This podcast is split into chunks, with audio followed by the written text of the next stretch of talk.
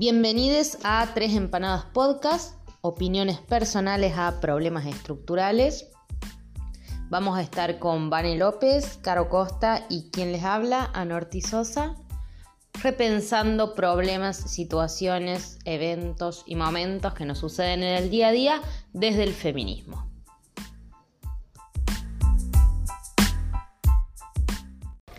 Venía en el auto y venía pensando, porque me llegó un mensaje esta mañana que una chica se presentaba en un grupo de mujeres y se presentaba diciendo mamá de. Y ya en esta semana recibí como dos o tres mensajes similares en distintos grupos.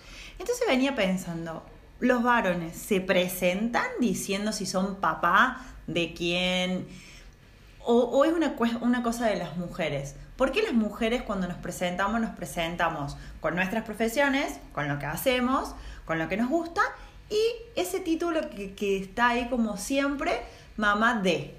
O sea, la maternidad nos da como un estatus de algo eh, distinto, eh, las mujeres no nos podemos despegar de eso aún cuando estudiamos, cuando trabajamos. Em, no sé, las invito a pensar en eso.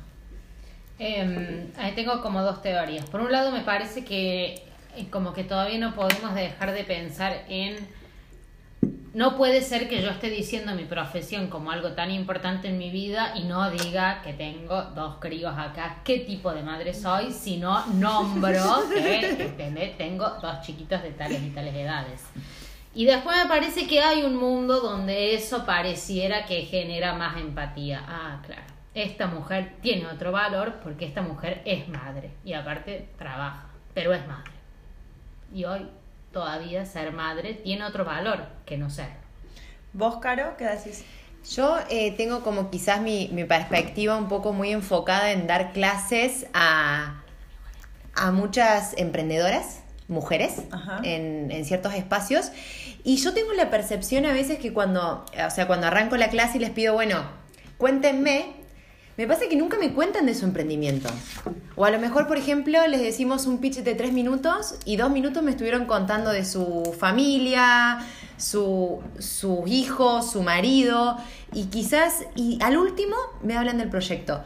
Yo lo, siempre lo sentí, pero esto es una opinión muy personal, como si me estuvieran pidiendo perdón. Como que si me estuvieran diciendo, eh, a ver, yo soy emprendedora, pero también soy madre, entonces discúlpame porque yo no tengo tanto tiempo para emprender. Yo siempre lo vi como desde ese lado, como si estuvieran, si estuvieran estas emprendedoras justificándose eh, por algo o pidiendo perdón por adelantado. Lo sentí en este paso. Esta es una de mis teorías, porque como Ana tengo dos teorías. Y la segunda que creo es que quizás a lo mejor eh, al... No sé si es eh, estar un poco menos representadas o siento que a veces hay cierta carrera profesional que nos vamos perdiendo. Entonces creo que hay, hay hombres que tienen como los emprendedores que yo recibo, hombres, eh, un estereotipo de hombre claramente, eh, son como más ágiles, como que vienen y dicen, bueno, yo soy esto, nunca, nunca me dijeron si eran padres, nunca. Me dijeron si eran casados. Dato científico. Dato científico. Nunca ningún emprendedor me dijo, hola, soy padre estoy casado, estoy divorciado, nunca me lo dijeron. Y a su vez eh, es como que son mucho más eficientes en la conversación. Con ellos vos en 30 minutos liquidaste todo. Porque dividen, me parece, digamos, los hombres tienen muy dividido lo que es el mundo público del mundo privado y no tienen que salir al mundo público justificándose de por qué y de cómo lo hacen. Y otro atravesamiento que para mí hay que tener en cuenta, otra variable por lo que nosotras hemos charlado con Vani y hemos visto, que es no sé si decirlo tan académicamente, pero el de clase, digamos. ¿Quiénes son las mujeres que se presentan de estas maneras? ¿No? Como que hubiera una vuelta a decir, em, yo soy madre, pero también soy una madre consciente de la política de cuidados, entonces quiero decir que yo eh, utilizo siete horas de... O sea, es como que se arma ahí una bola entre militancia del cuidado y... Eh, en alzar la maternidad. Yo, lo que quiero aclarar es que un poco la idea es eh, preguntarnos que, que, no, que no tenemos ninguna intención de atacar ni que ninguna persona se sienta atacada.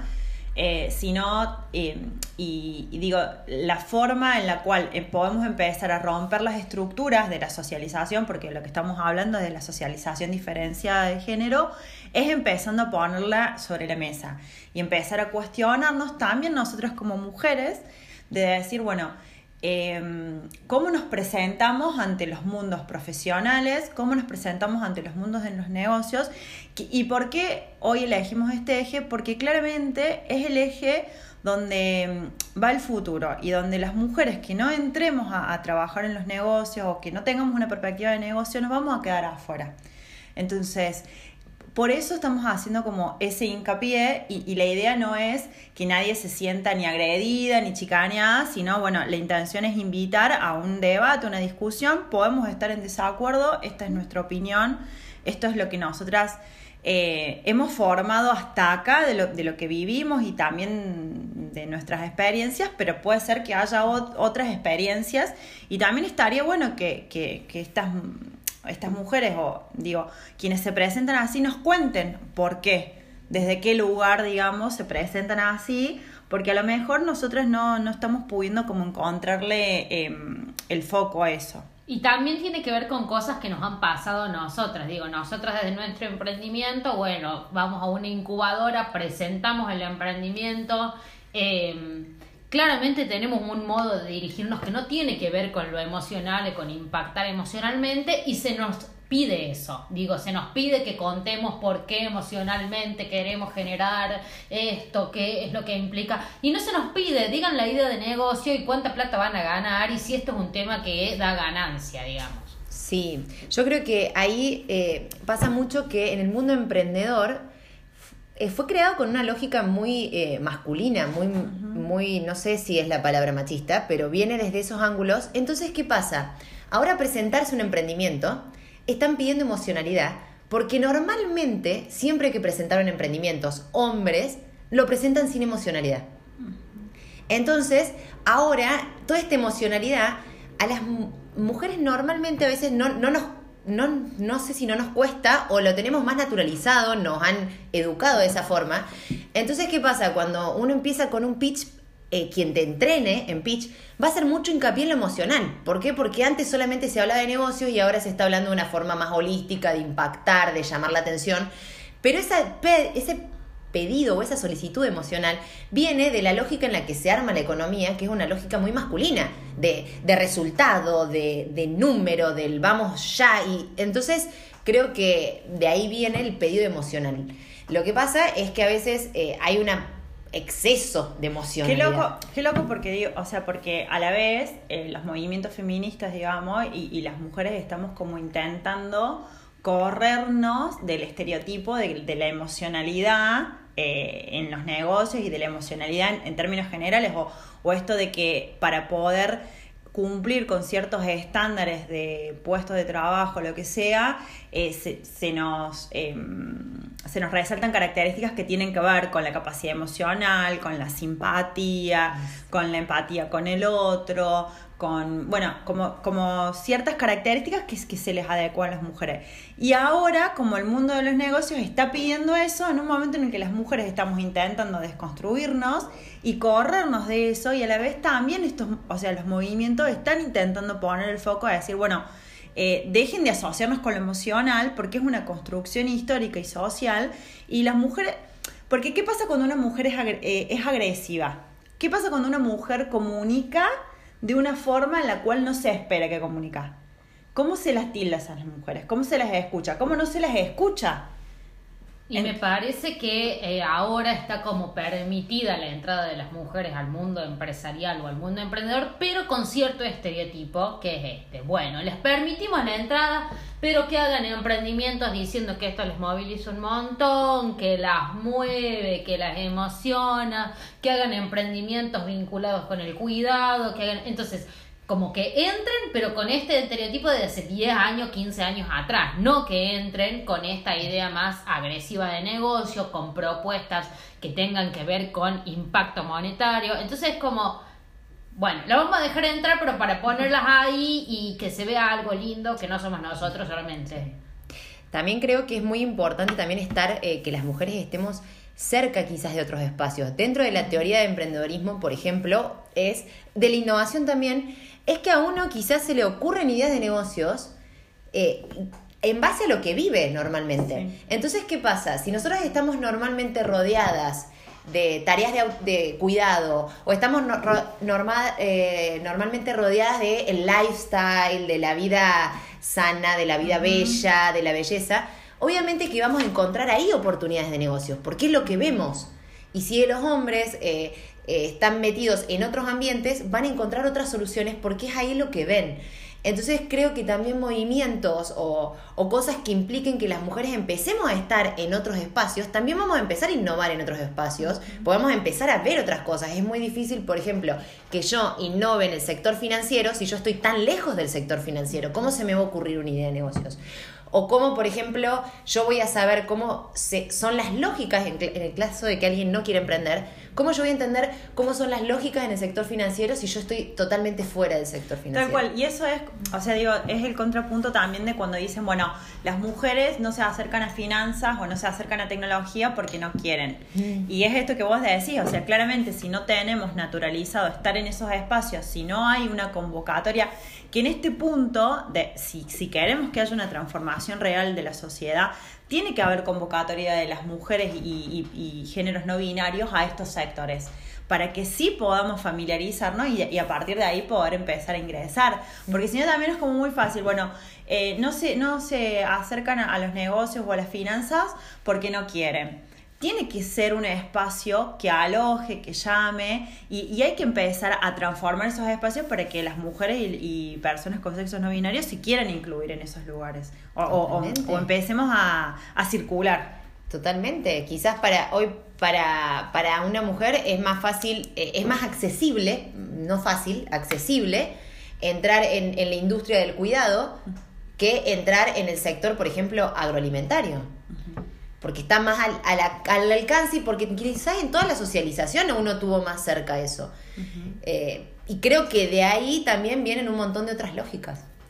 Y a la vez me parece que hay que dejar, o bueno, no sé, empezar a pensar que queremos ganar plata porque queremos ganar plata. Me parece que por ahí el otro tipo de presentaciones de índole maternidad o de índole, bueno, quiero viajar, quiero hacer el bien, me gusta, no sé, ayudar, tiene que ver porque en sentir culpa por ganar plata, de no poder pararse o decir, la verdad que tengo ganas de ganar plata, porque tengo ganas de ganar plata y lo que quiero de este negocio es ganar plata, como que nosotras, digo, incluso nosotras en nuestro emprendimiento hemos tenido miles de veces esa discusión. Ay, pero estamos haciendo mal porque estamos cobrando por esto y tenemos que estar ayudando y haciendo cosas gratis para ayudar el bien del mundo. Ahora estamos usando esto que sabemos para cobrar y somos malas porque queremos plata me parece que tenemos toda esa carga detrás y a nosotros nos costó un montón empezar a pensar, sí, sabemos, sí, hablamos de una cuestión que tiene que ver con igualdad, pero queremos ganar plata haciendo esto. Y quiero ganar plata para tener un auto lindo, no porque tengo una familia que mantener, no porque quiero eh, hacer después cosas gratis, no porque, no, quiero ganar plata porque quiero ganar plata como un montón de gente que trabaja para ganar plata. Me parece que está bueno poder eh, plantarse desde ahí también. Sí, totalmente. Y eh, incluso yo veo como eh, dos cosas, o sea, como que es difícil de los dos lados. Por ejemplo, si vos te fijas, conoces un poco, entras en el ecosistema emprendedor, te das cuenta que los inversores o las personas que les van a proveer recursos a un emprendimiento, a las mujeres les hacen, hay un estudio hecho, que a las mujeres les hacen más preguntas respecto a ¿Y cómo vas a sobrevivir? ¿Vas a llegar a cubrir todos tus costos? ¿Vas, o sea, como que hacen muchas más preguntas económicas. Y a su vez a las mujeres les cuesta hablar de dinero. Entonces creo que las dos cosas se van retroalimentando en una lógica totalmente perversa entre yo no quiero hablar de números y vos querés saber si yo voy a poder sobrevivir con esto, como ya estás dudando de mí, porque dudan mucho ya estás sabiendo. entonces hay como una lógica muy perversa y creo que también a veces es... Eh, es mucho más fácil correrse de eso que eh, quedarse ahí porque es, es también Sí. Es también difícil, digamos. No, no, no digamos que No, toda no, la no. culpa la tenemos nosotros, porque también es difícil para la mujer no, no, entrar en para esto. nada. No, no creo Nada que la- de este podcast tiene que ver con que la culpa la tenemos nosotros. No. Todo tiene esta sociedad. No, no, aparte a mí me parece, o sea, recién eh, Marcela Lagarde que hace un estudio muy zarpado respecto a las negociaciones de mm, de- el amor, digamos, algo así es el, título, no me acuerdo ahora, y justamente habla de esto, digamos, de las dificultades que tenemos las mujeres eh, y la culpa que tenemos las mujeres de poder eh, usar lo que es nuestra propia producción. O sea, incluso cuando mm, mm, las mujeres, o sea, ganan un buen dinero, digamos, ese dinero siempre tiene que tener como un fin justificado de gasto. Entonces ella lo hace, lo, lo asocia mucho, bueno, a esto, a que las mujeres eh, somos criadas como para dar, eh, para, para- y, y en el dar, en, no solo el amor, sino en el dar eh, absoluto, claro. eh, y, y no solamente a los hijos, sino a, a los padres, o sea, como esta culpa con la cual las mujeres no, nos crían, entonces, aun cuando después sos muy exitosa y ganas muy bien, ese, esa, esa plata, si te la gastas por lo que se te canta, digamos, hay como una cosa ahí de, de culpa o, de que no terminas como de cumplir con lo que socialmente se espera de vos, que es que vayas y te ponga una fundación o que tengas hijos. o, eh, Hay un castigo de la afuera, digamos. Hay un castigo de la afuera. Eh, nosotros cuando hemos pensado en términos de plata, ha habido un castigo de la afuera, de mujeres, de varones, de compañeras, de lo que sea. Ha habido una devolución de no puede ser, qué poca ética y qué poca moral tenés vos si querés usar eh, eh, tu trabajo y lo que vos sabes para ganar plata y no es ganar plata para hacer cosas dignas, digamos, sino para gastártelo en, en comprarte un auto. También en, en esto que están nombrando ustedes es donde quizás yo al principio estaba tratando de decir como que creo que a veces las emprendedoras se justificaban Exacto. diciendo, bueno, eh, en esta culpa que me genera estar queriendo generar un modelo de negocios, estar queriendo crecer por generar mi propia producción, es que estoy, bueno, pidiendo disculpas, también, también soy madre, ¿eh? También soy madre. También cubrí esa parte. También cubrí esa parte, la tengo eh, hecha. Entonces creo que un poco puede... eh, esa era mi lógica al principio. Yo quiero decir que estamos degustando el Padrillos Pinot Noir y está bastante bueno. Muy rico, muy Sí. rico. eh, adquisición de Vanessa. Cada, cada podcast vamos a decir qué vino estamos tomando. Para mí sí, de una. tiene que ver Tres empanadas posca con un vino. Tres empanadas. sí. Tres empanadas y un vino. Tres empanadas y un vino. Ahora empanadas no hay porque Bien. como somos hijas del patriarcado, acá hay una que está haciendo dieta. Claro. No come harina. Otro, otro podcast va a ser sobre Otro este tema. podcast. eh, 72 kilos, chicos. Sí. Ahora, ahora sigamos con el tema de. Hola, soy Carolina, madre, divorciada, soltera. ¿Por qué aclarar siempre el, Señora, el estado ¿a civil y la. le importa? Sí, Bueno, a mí a me- la sociedad claramente. eh, A mí me importa. parece, yo eh, retomaría lo que dijo Ana, eh, de, de que mm, como que so- es el estatus, claramente. Digo, ser madre a las mujeres nos da estatus. No es lo mismo eh, y sobre todo en una determinada edad, entre los 30 y los 40 y tantos. Eh, de decir que sos mamá y que a la vez sos profesionalmente activa y exitosa, da un estatus que no lo tiene la misma mujer que solo es mamá y no es profesional exitosa y no eh, y tampoco la que es profesional exitosa y no tiene hijos porque claramente este estatus es como el de la mujer completa Ahí Porque sí. somos super mujeres. Exacto. Se cuela lo del multitasking, me parece a mí que es un estereotipo que sigue muy vigente, que es la mujer. Ahora somos la mujer que lo puede todo. Antes teníamos que ser buena ama de casa, qué sé yo, más o menos, criar más o menos bien. Ahora tenemos que poder hacer todo, porque no solo se nos castiga si somos malas madres, sino también si somos malas profesionales, digamos. Como qué hizo esta que se estuvo rascando en la casa criando cinco hijos. nada Ay, más. totalmente. Ahora se castiga eso. Entonces se refuerza de nuevo eh, el estereotipo de ser multitasking. Y, y, y, de la, y de la mujer, eh, digo, retomando esto que dije recién, como de la mujer completa, como de, como de la mujer y no la diversidad de mujeres que, que, que pueden existir en la cual cada una, o sea, en la cual ronda el deseo de cada una. Porque, porque digo, acá también hay como una anulación del deseo en el poner a la mujer completa como madre a los treinta y tanto y exitosa profesionalmente como, como una cosa em, unificada. Y estas otras mujeres, o sea, que no, que no encajamos, o estas otras personas gestantes que no encajan en ese, en ese estereotipo, eh, quedan anuladas, quedan por fuera. Y mm, bueno, digo, ¿dónde está el deseo ahí, no? De, o, mm, también pienso cómo esto termina siendo el disciplinamiento del deseo de las mujeres aún mujeres que, que somos pensantes, que somos activistas y que... Por eso cuando empezábamos recién y decíamos, bueno, esto no es un ataque a nadie, sino como es repensar, ¿no? Tiene que ver con esto. Es tan... Cala tan hondo el patriarcado en la subjetividad de las mujeres eh, que, que aún cuando siendo feministas, aún cuando estudiando, eh, estas cosas se nos van se nos cuelan y es como un análisis incompleto, diría Freud, digamos. O sea, es como un análisis psicoanalítico que no va a terminar nunca, pareciera ser, digamos, el fantasma de... Y aparte, a la vez, me parece que lo que nos genera es que...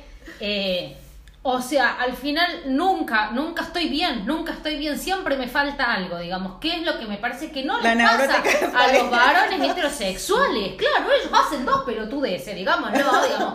Hacen dos cosas, tienen un laburo más o menos, son más o menos presentes como padres y ya está, la sociedad los festeja, están re bien, son más de la media. Nosotras, cuando no estamos gordas, tenemos un trabajo de mierda, cuando no tenemos un trabajo de mierda somos pobres, cuando no somos pobres somos malas madres, cuando no somos malas madres tenemos un trabajo en relación de dependencia, entonces no somos tan creativas como podríamos serlo. Entonces digo, siempre hay ahí una cosa que nos hace generar un gasto de energía que no nos permite hacer nada con, eh, que tenga que ver con el placer o con decir, la verdad me importa un pedo esto, la parte esta yo, esto la paso bien con esto y hasta que llegué, digamos. Me parece que está esa e, exigencia permanente. Creo que ahí va más, más o menos con lo que decías vos del, de, de, que hay un castigo por la persona o la mujer que, que desea algo o que quiera algo. Yo hace poco tuve una conversación con una compañera feminista donde obviamente estábamos pasando muy mal día. Eh, ella es la madre de, hijos, casada, y yo soy la persona sola. Eh, profesional que sola separada. sola separada a aparte, edad se imaginar el mal. señora se separa a los 30 y no va a tener hijos. yo nosotros dos no tenemos más vida sí exacto pero bueno en todo esto es como que la conclusión nuestra fue siempre que desees vas a perder o sea eh, cuando cuando sos mujer y deseas, siempre hay, hay una pérdida de algo, hay una pérdida de, de, quizás de dejar de ser la mujer, quizás como decías vos, de, salir de la norma, siempre hay una pérdida, siempre va a haber eh, un, un juicio, un reclamo, un castigo por... Cuando deseas algo que no tenés que desear.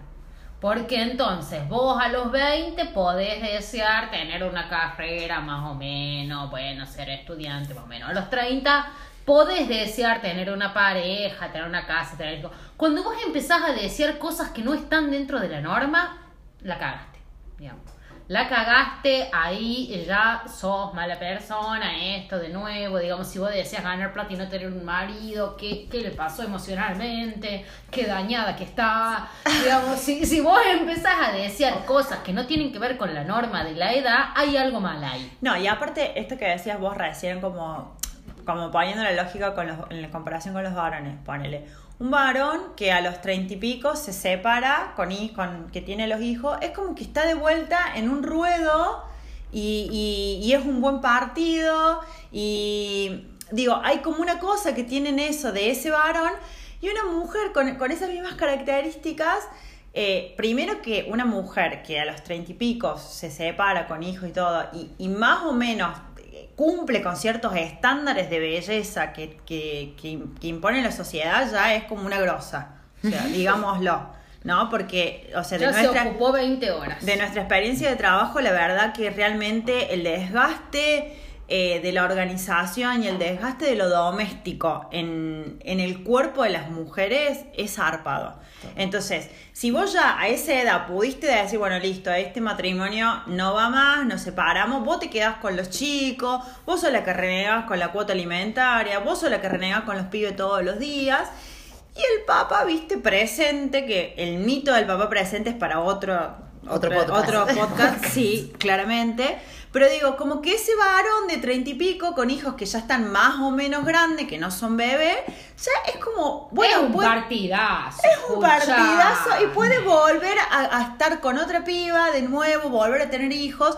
Y anda a preguntarle a esa mujer, digo, anda a preguntarle a esa mujer si quiere volver a juntarse, tener otro, otra pareja, otros hijos. Imagínate si encima quiere ser emprendedor y ganar plata y dejarle más tiempo a los hijos a Alex para ganar plata.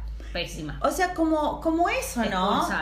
la mujer de treinta y tanto, cuarenta y tanto que se divorcia y el cuarenta y tanto que se, que se divorcia. Es como... Otro, otro podcast. Creo, no, creo que está bueno esto que vos decís porque también a mí lo que me surgió de lo que vos decís es decir, siempre para, para la mujer, quizás para volver al tema inicial, cuando uno dice, yo me presento como madre también. Creo que hay una parte constitutiva de la mujer que pasa por ser madre, que quizás en el hombre no pasa por una parte constitutiva. Porque yo lo pienso desde la parte comunicacional. Digo, uno como se presenta es quizás, uno cuando se está presentando está mostrando eh, lo que es. Yo soy esto. ¿Y por qué para la mujer el ser está tan arraigado a, a lo que soy en base a lo, a lo privado o a lo doméstico? ¿Y por qué en el hombre no está tan arraigado decir, o sea, hola, yo soy papá. No es, no es una parte constitutiva de ese quién soy. Pero toda esa frase es lo fundante del patriarcado, digamos. Las mujeres somos lo privado y para eso servimos. Y digo, históricamente hemos sido quienes procreamos. Si no, no tendríamos otro sentido en, este, en esta vida, digamos, en términos patriarcales. Entonces me parece que hace muy poco se puede pensar la identidad de las mujeres en general desde otros puntos de vista que no tienen que ver con el procrear. Tal cual. O sea, es eso me parece. Como la identidad de las mujeres construida en torno a la maternidad, en donde, bueno, de alguna u otra manera es algo con lo que vamos a lidiar durante toda nuestra vida. Y la identidad de los varones construida desde otros lugares en donde la paternidad aparece como algo más, como una posibilidad que puede darse, pero que no, que no es identitaria. O sea, es como, bueno, eh, este, puede ser que esté bueno, puede ser un papá deseante de, de serlo, pero, pero no construye identidad como si construye identidad la maternidad para las mujeres. En donde quienes no, no pueden encarar, encarar ese, ese aspecto, eh, por lo que sea, digamos, bueno, se, se replantean todo, toda la vida, digamos, si quieren ser madres, si no. Eh, ah, ah. no, no, yo digo, o sea, yo tuve a mi hijo muy chica, a los 16 años. Y, y durante varios años fue todo un planteo eh, personal y de pareja de si quería tener otro hijo. Eh, y en qué momento tenerlo, porque como lo había tenido a los 16, tenía, o sea, tenía que cumplir a la vez con El hermanito, la hermanita. La pareja. O sea, imagínate si hacía seguidito, o sea, uno a los 16 y otro a los 17. ninguno lo podía mantener, pero No podía mantener a ninguno de los dos, pero, pero bueno, tenía que estudiar, eh, mi compañero tenía que estudiar, terminar secundario, trabajar, qué sé yo. Entonces, bueno, cuando el pibe fue un poco más grande, sí nos replanteamos, che, bueno, ahora qué onda. O sea, tenía 8 años, yo todavía no había terminado la carrera porque demoré bocha en terminar la carrera. Y fue como, bueno, o sea, hay un tiempo en el cual yo puedo estar pensando si lo voy a hacer o no, porque después hay un tiempo que ya no va a poder ser. Entonces, digo, hubo una presión, puede ser una autopresión, no, pero a lo mejor también construida desde la sociedad, en donde había que delimitar esa decisión. Y era una decisión que estaba, que estaba muy atravesada por la edad de nuestro hijo y por nuestras edades y nuestros deseos y proyectos para el futuro. Lo cierto es que hoy tiene 20 años y no tenemos otro hijo, digamos, pero...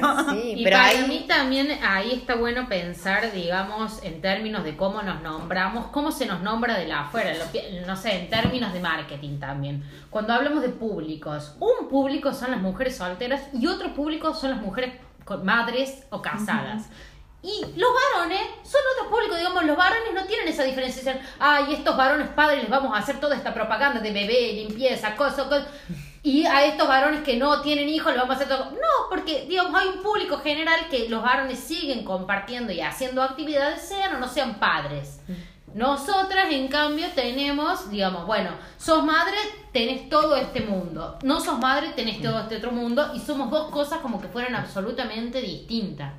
Sí, creo que también es, todas estas aristas que fuimos tocando como distintas, creo que a lo que van es a decir, a, llegar a por qué uno se siente tan identificado con presentarse de cierto modo. Y también está bueno esto de cuando vos hablas de no culpabilizarnos por esto. Es decir, bueno, miren todas las aristas que empiezan a surgir a partir de sacar cómo yo me presento.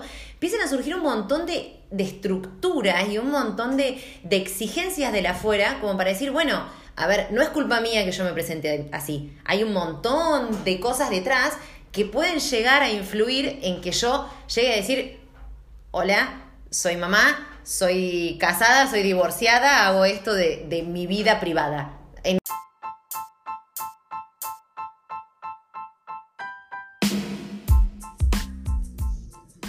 Gracias a todos por acompañarnos en estas tres empanadas y un vinito. Si quieren saber por qué tenemos el tupé de hablar de estos temas, quieren vernos la cara, quieren decirnos que no les gustó o que sí les gustó, nos pueden buscar en nuestras redes sociales, en LinkedIn, donde quieran. Y les esperamos la próxima.